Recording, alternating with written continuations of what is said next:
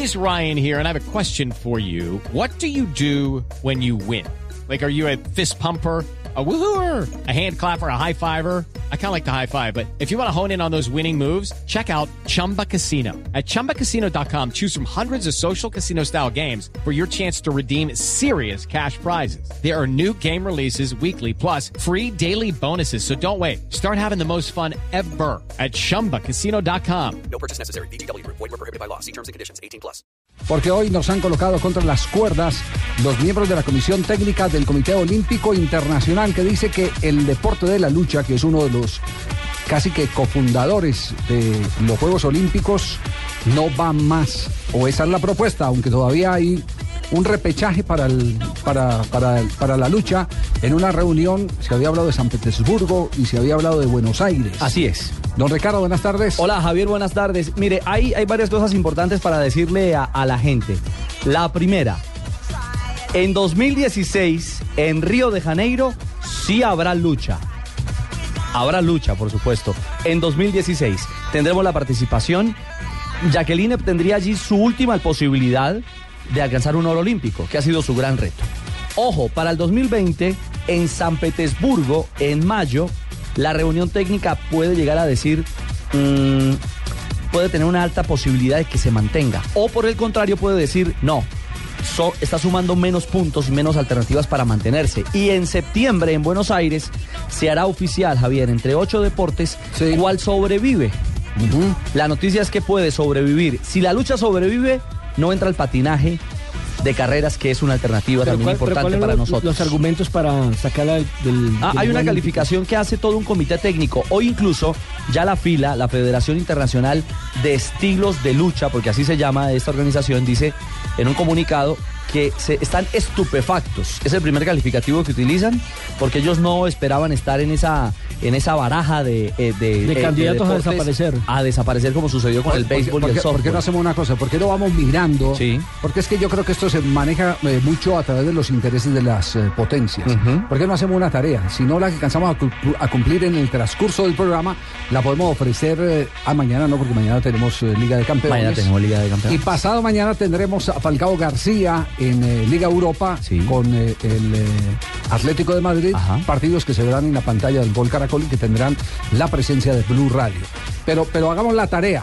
¿Cuántas medallas ganaron los primeros que quedaron en el escalafón? Estados Unidos, China. ¿Cuántas medallas ganaron en la lucha? Es, es que a mí, a mí lo que me llama la atención es que un deporte como el patinaje, por ejemplo, en el que Colombia es potencia, Sí. no le interesa a los gringos porque no tienen un desarrollo del patinaje. Donde los tuvieran tengan la absoluta y total seguridad de que de hacía mucho rato lo habían metido como deporte olímpico para poder ganar medallas. Pero como no son potencia, entonces no les interesa porque sería traer competidores fuertes que los podrían superar en el tema de la medalla. Serían perder medallas. Ese es un ellos. fenómeno bien interesante porque Sí. el golf que tiene cabida en Río 2016 Sí. tuvo todo el aparataje y digamos el acompañamiento no solamente de los estadounidenses sino de buena parte de Europa. Los ingleses. los australianos, los ingleses, los neozelandeses. Claro, los, los que manejan todo este tema del movimiento olímpico Los- a través de los grandes patrocinios. Y la lucha, Javier, es un deporte pobre. Es un deporte popular, Sí. popular. A mí lo que me frustra, se lo digo sinceramente, es eh, lo, que, lo que más me, me- me rasca, es eh, el que se había empezado un ciclo muy interesante de deportistas colombianos que tuvieron como espejo a Jacqueline Rentería y, y que estaban aspirando eh, en entrar al ciclo olímpico para soñar con una medalla de oro en un futuro eh, de los Juegos Olímpicos. Entonces, ¿qué, qué aliciente va a haber? El- los, los Juegos no olímpicos. No por demeritarlos, los va a realizar la ciudad de Cali, pero los Juegos Olímpicos, estamos hablando Sí, de los Juegos de Mundiales que va a realizar Cali, por ejemplo, exactamente. Sí, que son los deportes no olímpicos. Ajá, son los deportes no olímpicos. Entonces, eh, e- eso, mm, yo no sé, tiene mucho de, de política y peso económico.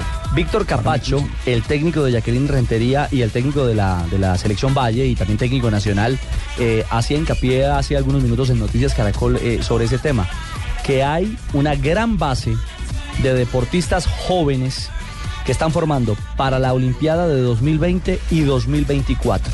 Que esa es la gran base en la que hoy está invirtiendo Coldeportes y el Sí. Comité Olímpico Colombiano.